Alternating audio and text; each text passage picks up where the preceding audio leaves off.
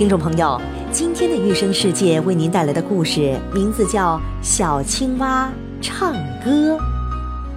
绿油油的稻田里有许多青蛙，它们在那里忙碌地捕捉害虫。傍晚，青蛙们常聚在一起进行大合唱，呱呱呱的声音在稻田上空回荡。有一只小青蛙的叫声特别的清脆响亮，大家称赞他唱得好。小青蛙听到夸奖，呱呱呱，唱得更加响亮了。他还暗下决心要做一名歌唱家。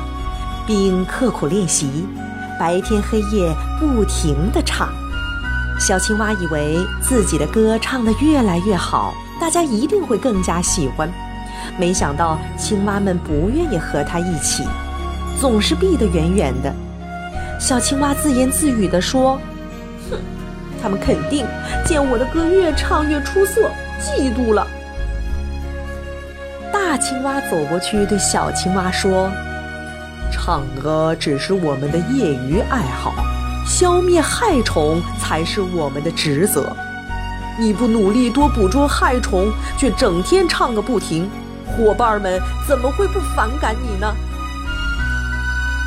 小青蛙唱歌的故事告诉我们：做任何的事情都要分清事情的重要性与关键所在。